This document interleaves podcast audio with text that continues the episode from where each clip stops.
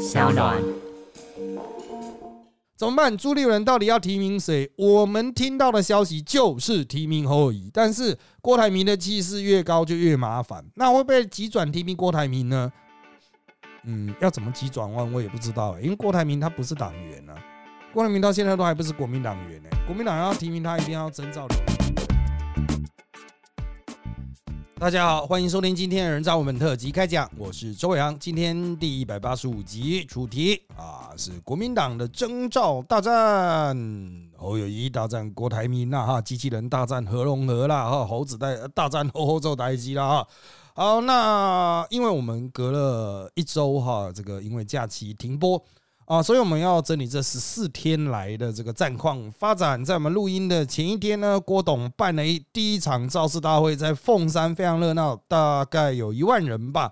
他们是说一万两千张椅子全部都坐满了哈，但是嗯呃，现场传来的消息是看起来是几千人啊，但因为民进党哈一定会刻意煽动了哈，就是希望。郭董气势起来，造成国民党的内乱啊！因为国民党目前就是倾向要提侯友谊了啊。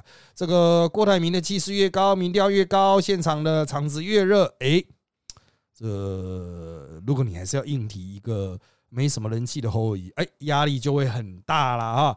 好，那当然，郭台铭他的声势从五月一号拉起来，他从五月一号，有人认为是接连失言，有人认为是接连出击，但不管怎么样。他的文宣活动的攻击是很有效果的，大家都记得他要核融合，要小型核电厂，要八万机器人，然后不要议会监督啊，这半屏山盖核电厂啊，这些议题呢，当然有些立刻改了，像他原来是跟朱学恒的那一场座谈会吧。啊，那朱学恒、与美人那场座谈会说合适哈，这个就是他找合适的前厂长出来啊哭诉啊，他就是传达核核电很重要，大家都以为他要重启核试了，不料隔了两天，哎，又不要重启核试了，改来改去了，说不要议会了，但后来又要议会了啊。那小型核电厂是他还是很坚持的，不过他提是提核融合了，嗯。这个核融合技术的成熟，应该不讲不要讲成熟了，可行性啊，到现在都还没有真正达到可商转的标准。小型核电厂哈，有很多人说，哎啊，就核那个核子航舰呐，核能潜艇的那一种小型核电厂啊，它有军用的技术嘛啊，弄一弄就可以变成商转了哈。可是郭台铭提到小型核电厂，又讲核融合，所以他讲的好像是小型核融合核电厂啊。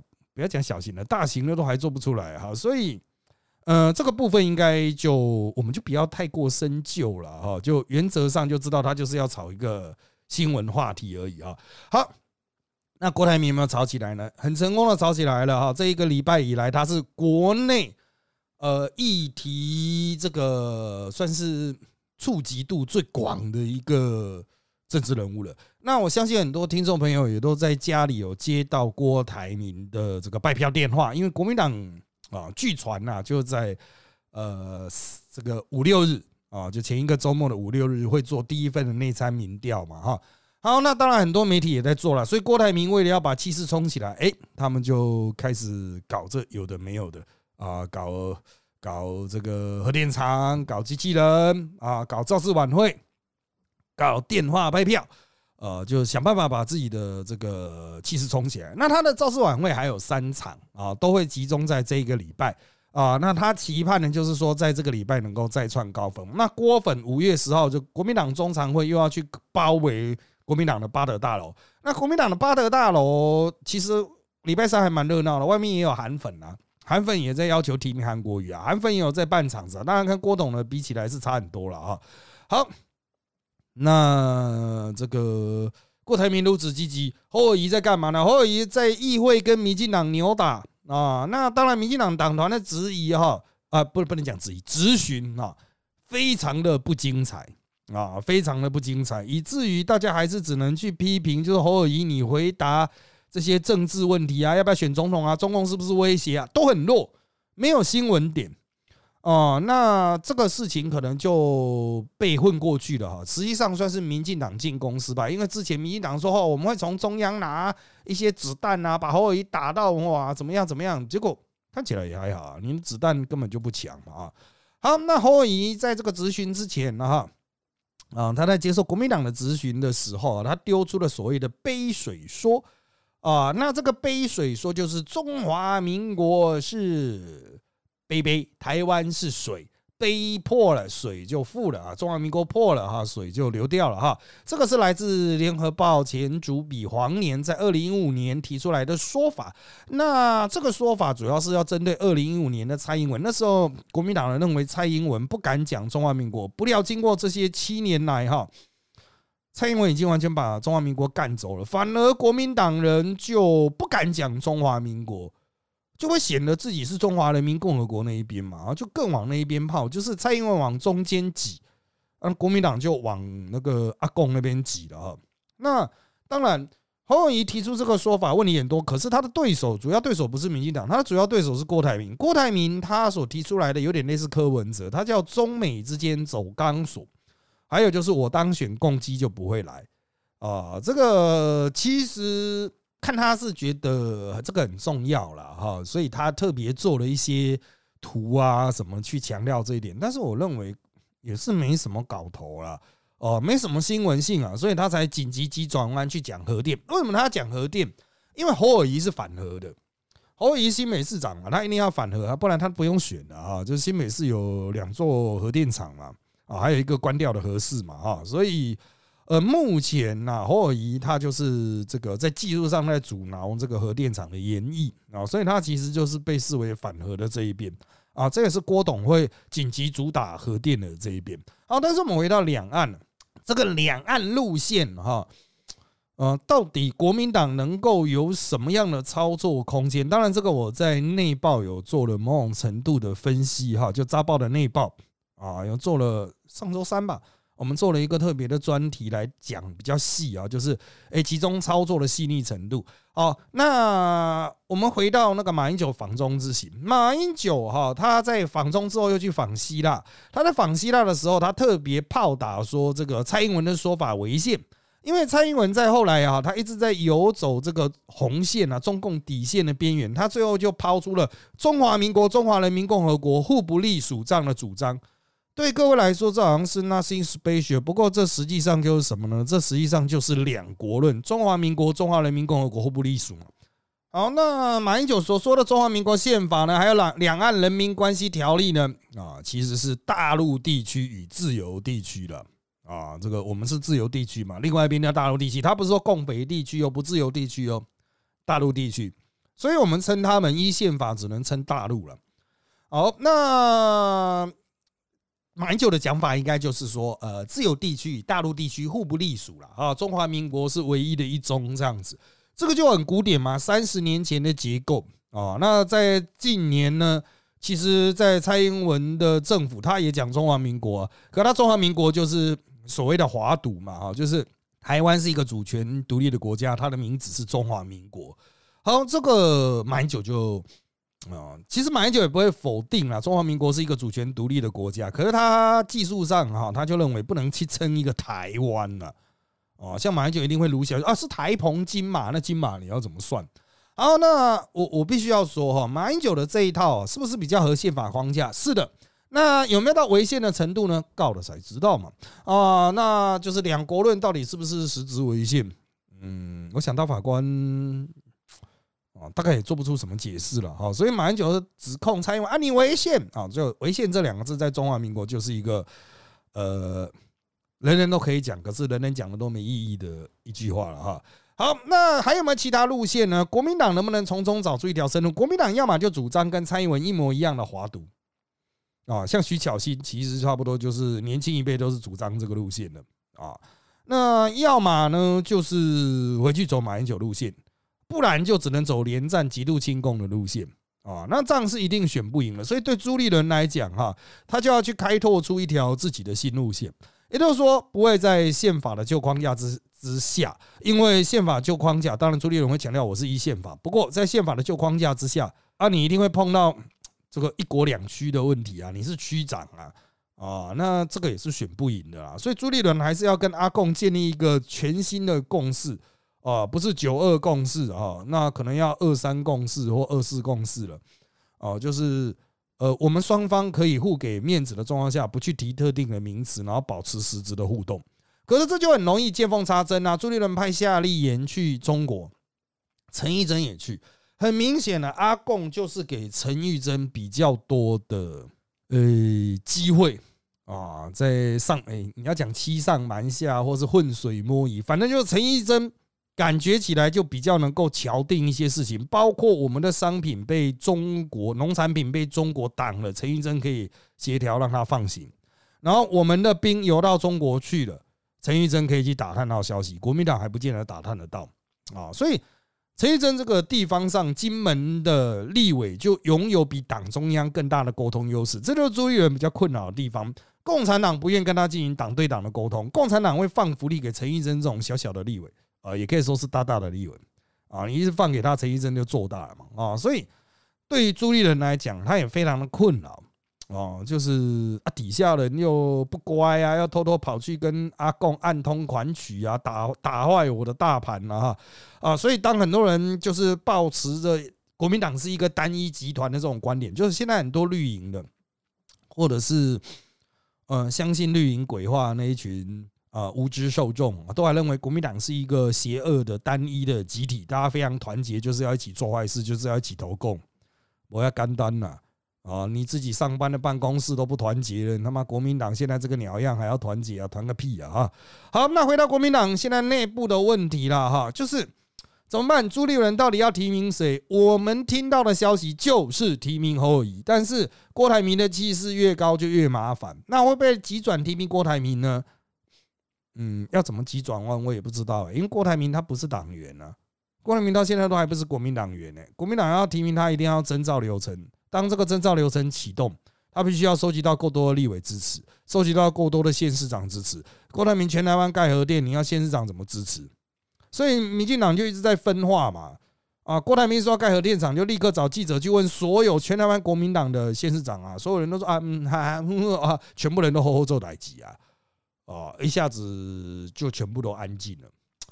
所以哈，这个我先不评论郭台铭的策略了，郭台铭。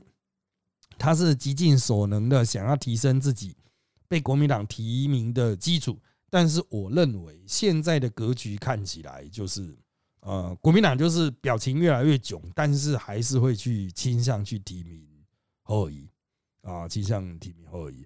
好，那当然侯友谊这边，国民党这边也是有点心痛，为什么呢？侯友谊就是不跟党中央沟通啊。党虽然要提名他，可是侯友谊跟党中央都缺乏互信、缺乏沟通啊，在很多议题，比如说像杯水说啦等等哈，都没有先跟党中央讲啊，没人可以帮他护航啊，就只有新北市议会在帮他护护航而已啊，这样子去区隔自己人和其他人，是刑警常见的手法。啊，利息外也低啊，这个是刑警的玩法，可是他不是一个总统应有的格局，所以侯友谊也在自乱阵脚。帮朱立伦添麻烦。如果侯朱紧密配合，那么问题可能还小一点，那国民党就可以快速形成一个团结的机制。可是现在侯朱联系有问题，朱郭更是几乎没有任何联系啊！很多人都觉得说什么啊，郭台铭就是已经这个进入一个国民党的参赛机制，没有呢。郭台铭所设下的，比如说三十天呐，哈，我我需要怎么样怎么样做什么事情呐，宣传呐，骑乘什么的，都是郭台铭自己猜的，自己通灵的啊。那国民党呢？嗯，我是不知道国民党是不是有主动跟郭台铭沟通，但他们跟我们讲哈，就三月底是最后一次，呃，最有效的、直接的朱立伦跟郭台铭的沟通之后，好像就没有再碰面。啊，也许后来会流出一些新的消息，不过就我们目前所获得的消息是，好像就没有沟通了啊，好像就没有沟通，所以不妙啊哈。那很多人说啊，那那那郭台铭如果没有没有拿到提名，会不会选到底？很有可能啊。我已经听到上周就已经有好多个不同的消息来源指出，郭台铭气势如果真的起来，民调真的起来，他真的会选到底。但会不会去跟柯文哲结合呢？我认为郭柯之间没有互信的，除非。柯文哲主动退让，就说我总统让给你，我去选立委哦，因为郭台铭没有立委嘛，没有民众党啊，没有没有党了哈，所以加上之前郭柯有很多不快，就是柯文哲有一个坏习惯，因为他没新闻就要去蹭别人新闻。他之前蹭郭台铭蹭的严重，蹭到郭台铭也不爽。郭台铭这种凯子最最容易记仇啊啊！那柯文哲都不知道记仇的杀伤力有多大。柯文哲会搞到现在越来越小，盘越来越小。虽然支持度很高，可是他的盘越来越小啊，能力越来越匮乏，就是因为他都一直使出计策，以为自己试起来，人家会靠过来啊。实际上没有啊。我们就反问一个很简单的问题：请问民众党募款募的好吗？啊？啊，支持度二十趴，他有募到二十占中华民国总政治现金二十趴这样子的程度吗？有吗？啊，这个得罪的人多了哈，真的是很难收拾了。所以后面郭科要和的话，有一个很强大的前提，我认为就是柯文哲要完全臣服郭台铭，交给郭台铭，把党交给郭台铭，办得到吗？啊，那如果没办法做到的话，郭科分裂的话，那马上会碰到一个问题：高安要去哪里呢？高安是要乖乖的留在柯文哲的民众党，还是跑去力挺郭台铭呢？这背后的算计啊，我们之后再来慢慢聊了哈。以下是问题的部分。好了，因为我们两周哈，这个都呃这个没有做节目，所以我们收集到的问题比较多了哈。我们接下来就一一来看。好的，首先第一个问题是啊，核电厂作为一个纯政治问题，是否有解呢？嗯，我不知道你讲的纯政治问题是什么意思？诶，也就是说，我们不要管它的科学，然后就用政治的方式去盖一个东西吗？这样子吗？呃，我我不太懂哈，因为如果你问核电作为一个科学问题哈，它目前就是技术上还。就核融合技术上还做不到嘛？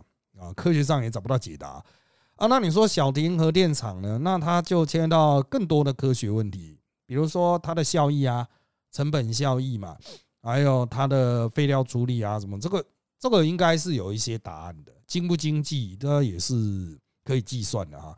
就是当然，有些人认为社会科学不算科学，经济学是社会科学了。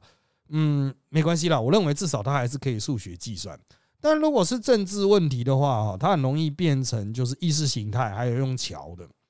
那不要讲说是核电，呃，我们举一个变电所好了。我比较喜欢用变电所，变电所是在我们生活周遭会出现的东西。它是一个科学问题吗？是，但它更是一个政治问题。变电所设在你家隔壁，不要。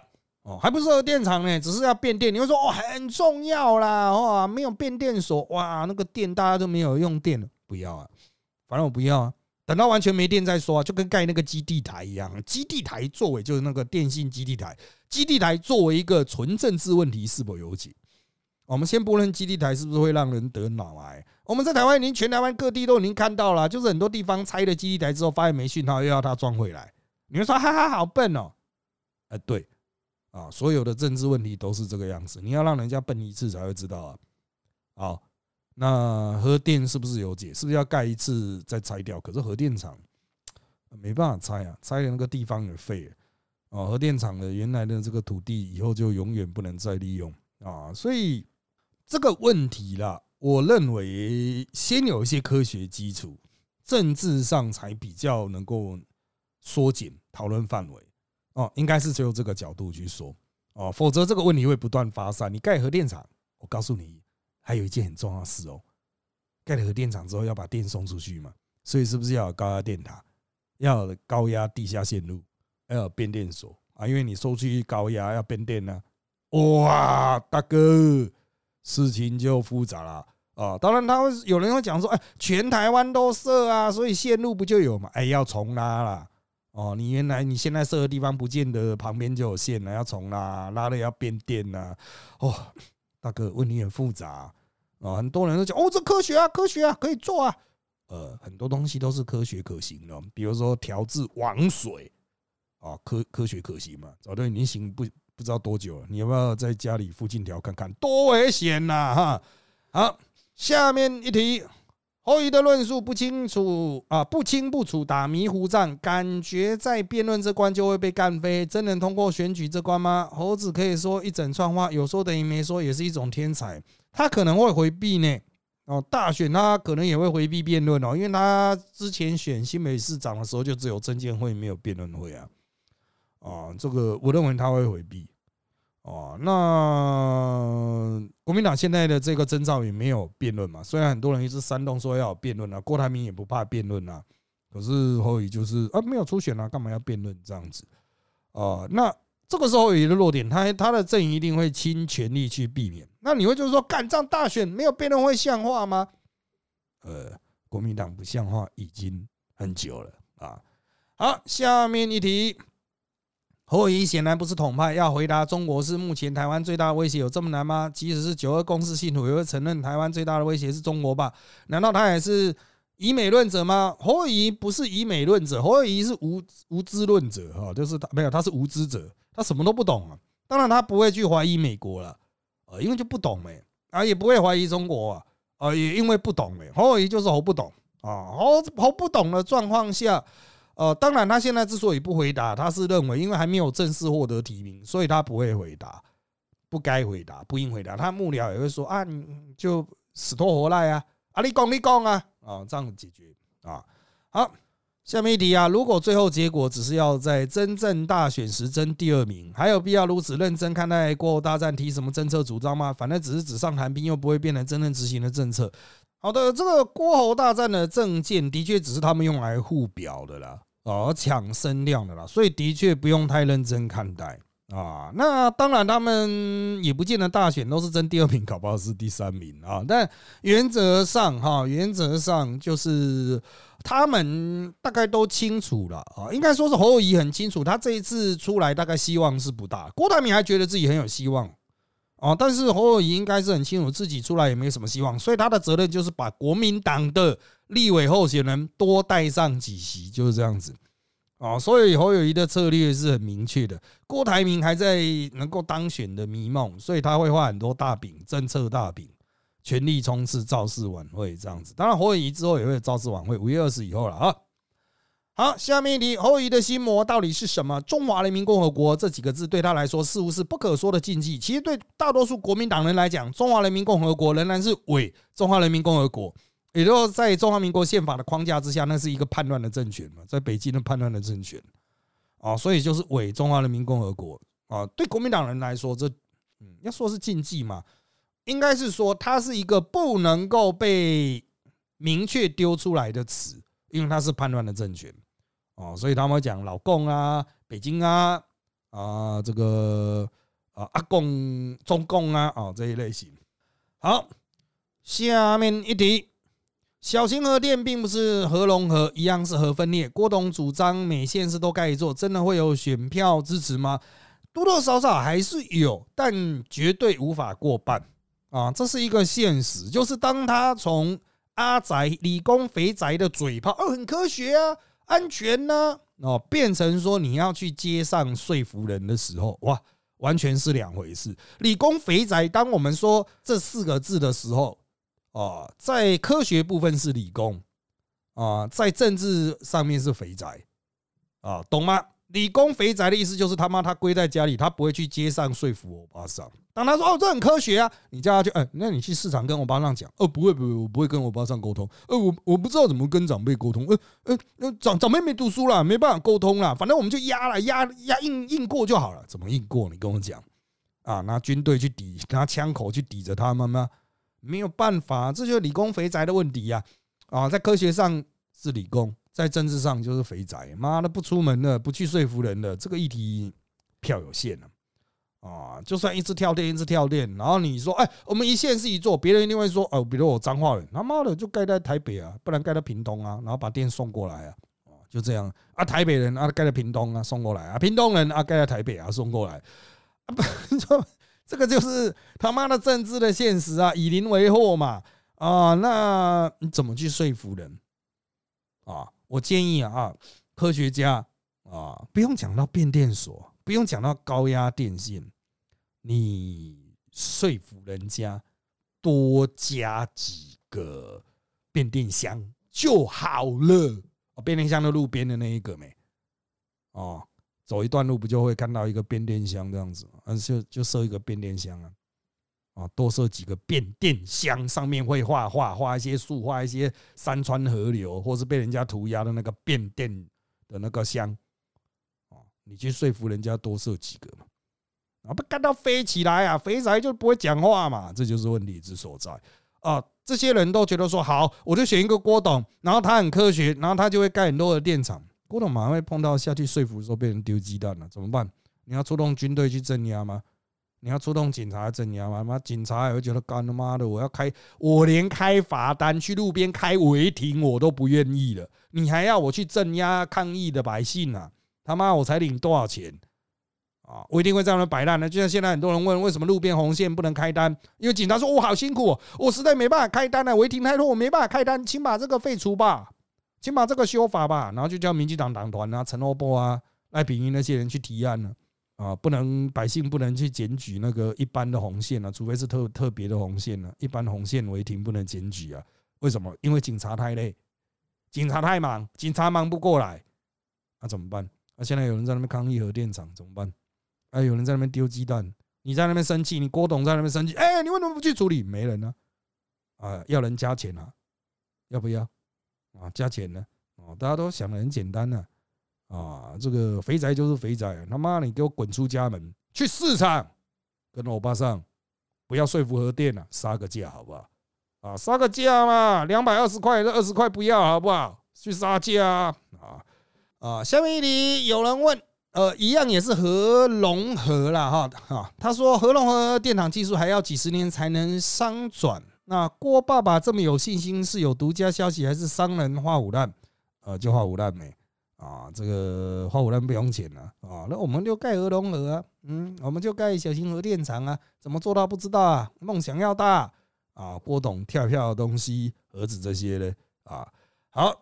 下面题，郭董早上发言，晚上道歉。虽然幕幕僚知道言上要快灭火，但是真的都控制不住他的嘴吗？说的越多，中间选民跑的越多，还是郭董人设想走韩导的创意政策，加柯文哲的心直口快？呃，我认为郭董的公关团队帮他设定的政策稿是还还在防守范围内。但是郭台铭为了说明他的政策里面，他会举很多的例子，像八万机器人大军，应该就是天外飞来一笔啊。那这个核电厂到处盖核融合哈，应该他们有一些政策设定，的确是核电。但是郭台铭会去讲核融合什么，应该都是擦枪走火，因为核融合就作为一个有理性的幕僚，真的不会把这个列进去的啊。那郭董就知道啊，核融合很像屌啊。啊，就直接把它讲进来了啊，就是学士的问题啊，这个商人就是东看看西看看的，是觉得说，哎，这个东西好像很酷，我把它放进来这样子啊。好，下面一题，郭不被提名后，真的会跑去跟柯文哲结盟吗？你这有预设立场了哈，就是郭台铭没有被提名之后，他可能自干，因为郭台铭这种人都觉得自己比柯大呀。啊，虽然他四卡都民调好像比柯文哲小一点，但郭台铭认为说，如果他真的出来自干的话，是柯文哲要跑来跟他，要跑来舔他，不然柯文哲就死定了啊。好，那下面一题，到底是脱稿演出还是幕僚智障呢？呃，应该是脱稿演出了哈，他们的稿子原始稿子看起来是不错的，当然。郭正义有传达出一个讯息，就是很多稿子本身也是郭台铭拟的。那我们只能说，在幕僚成稿之后，郭台铭冷静用手修出来的稿是 OK 的。可是郭台铭一坐上位置，看到很多人哇，bocky 喽哦，就爽爽过头了，就开始乱讲啊。好。下面一题，除了统派和深蓝，有人会因为国民党的两岸论述而投国民党吗？或者说会投国民党的人会在乎两岸论述吗？国民党会屌关注两岸论述的人吗？呃，实际上是会的，只是这些人很少，就是会支持统派论述的人很少啊，占选举的趴数大概十几趴吧。啊，就是哎统哎这个讲统一，这个讲和平，好，我一定投他，大概十几趴还是有。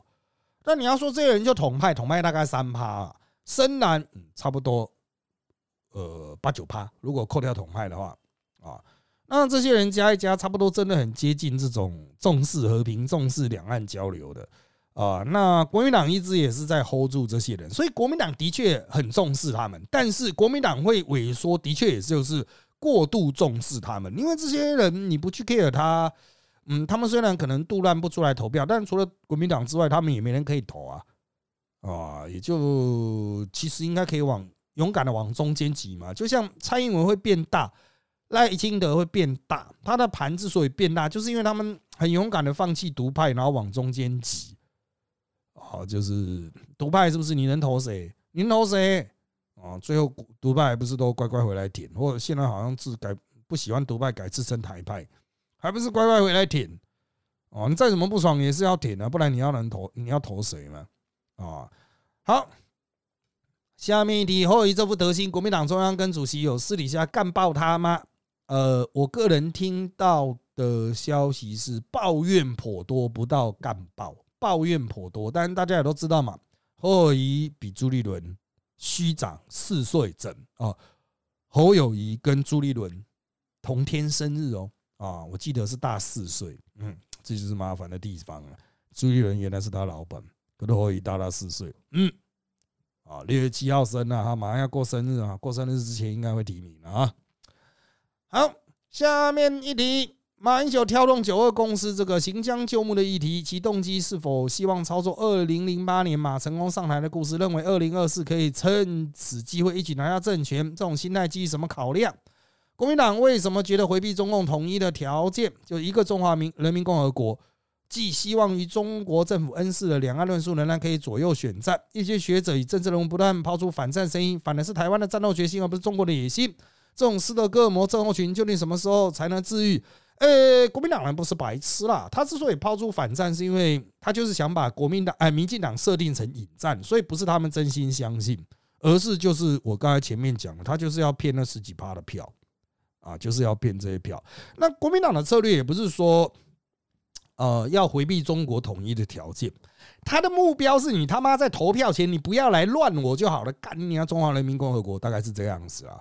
就是国民党人哈，虽然你可能不信，那国民党人真的很困扰。就是中共每次选举最后阶段都会出来扯他们后腿啊，就是从周子瑜事件一直到现在啊，就死阿贡啊，对他们来说就死阿贡老是扯我们后腿，干你啊啊，就是这种感觉啊。好，那国民党跟阿贡他现在就尝试建立一个管道，就是啊呃，你要跟我随时沟通。如果我觉得你他妈又来扯我后腿的时候，你可不可以闭嘴，忍到投票以后？哦，就是这样子哦，也没有什么前提不前提呢，也没有什么条件不条件，就他妈的兄弟，你识相一点，你在七七八八，所有台湾的统派、亲中派就会全部灭掉了。哦，这国民党现在想跟阿共沟通是这个样子。至于马英九操作九二共识，他其实不是操作九二共识，他想要主打的就是拉回呃这个我们的一中宪法、中华民国宪法啊，用宪法的框架帮国民党重新框出一个嗯。就是不管九二共识了，但至少是自由地区与大陆地区这样子的对话的格局。他认为马英九认为这个是阿贡愿意接受的起点，所以他去中国亲身示范，就是说我可以在中国大声讲中华民国，你阿贡不要回嘴就好。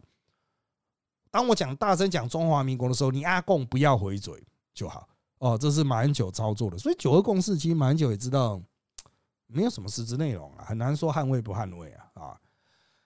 好，下面一题，国民党现在的两岸论述是连战那时定义的，那现在这批人都老了，可以再重新定义两岸关系吧？呃，想要重新定义的，从江启臣开始就一直有啊，可是马英九等人都会一直出来阻挠啊，这个就是党内有党内的伪政治嘛啊。好，下面一题，想知道像柯文哲或郭台铭这种不要挑衅中国，对方就不会打我们的论述，算是一种绥靖主义吗？是啊，哦，但是柯文哲也没有讲说不要挑衅啊，柯文哲就是根本没有什么两岸论述，他随时都在改啊。他发现好像讲讲讲不下去，他就换另外一套。哦，这个作为两岸政策研究者，最杜烂就是这一点了。实际上根本没有核心主张啊，要么在亲中，要么就反中，要么就是你有一个很明确的平衡的做法。比如说，你到底要怎么在中美之间平衡？新加坡路线吗？或什么样的路线？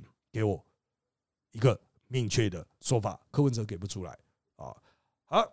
下面，你台湾的年轻世代是否依然是天然独天然台？如果是的话，国民党的二未来二十年是否注定逐渐萎缩，或者说有国民党本土化或整个大局翻转的可能性？这个是旧框架。现在新的世代，你要注意，现在的年轻人他成长的世代哈，两千年以后出生的年轻人，他成长整个过程基本上都是民进党在执政，就国民党卡了八年，其他民进党有十几年嘛，啊，所以年轻的世代，呃，他看到的是民进党政权执政。那如果民进党执政的过程有什么样的问题的话，他不怪民进党，难道是怪国民党吗？啊，所以民进党已经不能再把一切推给两千年之前的呃这个旧的威权的国民党啊，他必须要去面对他现在的问题。对年轻人来说，都是天生的台湾主义者哦。对年轻人来说，以台湾核心本位，有些人说啊，他们会不会很喜欢中国啦？觉得中国很棒？对于现在年轻人来讲，中国就是另外一个国家，就像我们看韩国、看日本一样，跟中国要谈统一的话，就会很快速的察觉到一个，就是哎，很明显不同啊，中国用的字不一样，讲的话的语音不一样。虽然他们都使用中文，可是那是另外一个国家。对年轻人来讲，中国有很多东西，有很多资讯，但是他们还是瞧不起中国人。所以，当你用天然独、天然台这一种。角度哈，它是有点太阳化框架了哦。我认为现在年轻人是在完全不一样的一个台框架之下啊，就是新出来的这一个什么手头族的。所以民进党你还要去卖弄哦，国民党好可恶，他们会觉得干国民党哪里可恶？国民党我根本就不认识国民党啊，因为没什么执政的，没看到他们执政的机会啊，顶多就是韩国瑜非常可笑。可是韩国瑜可以归类为两千年之后的国民党。这个是民进党比较大的问题了哈，因为国民党的新生代其实都很有个性，他们已经不是在一个旧的大框架之下，很多人可以像李博义，国民党李博义不是民进党李博义啊，民进党李博义是南部的啊，国民党李博义在北部啊，他就直接说我们要做核弹了啊，阿公来就炸给炸他啊，这样，呃，这种东西连民进党都不太敢讲啊啊啊。好，下面一题，马英九一直跳出来挑战国民党路线的原因是什么？就是因为国民党有些人想要把自己的论述修改往民进党的方向嘛，就在某种程度上要去承认北京是一个固定的政权呐。啊，那这个马英九这种老一辈的就觉得祖宗家法不能废呀啊。那当然，接着问的是马英九说中国没有打算开战，国民党打算一直冷处理吗？还是之后会有动作？呃，就忽略掉了吧，他们打算就忽略掉啊。这个马，反正马英九是前主席、前总统啊，没关系，我们尊敬他啊。但是这个什么中国有没有打算开战，这种是中国只要一开战，都他妈就变屁的东西嘛，所以就没必要论述了啊。好，下面一题，陈世轩的质询杀伤力真的跟当年黄杰翻白眼事件一样吗？侯友谊的立功立功是不是一种失态？呃，侯友谊的部分当然。后来会被营造成话题，但陈世轩就是他质疑那个后裔那个所谓的台美关系的这个部分，后裔都讲不出来啊。我个人认为是民进党想要刻意炒，有些媒体人想要刻意炒，可是现在百姓都不太关心他，为什么？因为侯友谊的魁现在是第二、第三嘛，啊，那就不是最好的呀。呃，如果他侯友谊的魁现在是最好的，这会让他垮下来。但侯友谊的魁现在就不是最好了，侯友谊的魁早就已经不是最好了啊。好，下面一题，虞美人最近的两岸论述好多蓝营粉丝暗赞支持，只是选立委应该还是能躺赢嘛？呃，虞美人分的如果是蓝票，那都注定是吴佩仪当选啊啊！因为民进党现在应该是倾向提吴佩仪啊，应该不太有什么变数了。那国民党的票如果分给虞美人，还有国民党自己提的，啊，那不就是？不配当选嘛？除非国民党大义灭亲啊，让郭把郭昭言和庄小平都拉下来。可郭昭言、庄小平是拉得下来了吗？你把他拉下来，他郭庄小平又退党了，靠腰啊啊！这个退党参选到底啊？庄小平是会这样干的人呐。那你说提郭昭言呢？郭昭言是他妈议会迷豆子哎，你去自己 Google 一下，干他迷豆子哎哦？你觉得你有办法说服迷豆子吗？啊好，下面一题。国民党不停炒作票投民进党青年上战场，真的不能帮他们在外交论述上扳回一城吗？外交这是两岸诶，外交论述他们还是很空白。民进党炒作外交非常擅长，因为他就一直叫美国议员在那边，美国的众院的人在那边放话，美国总统候选人在那边放话，啊，你就很难操作啊！你国民党根本找不到人帮你放话啊！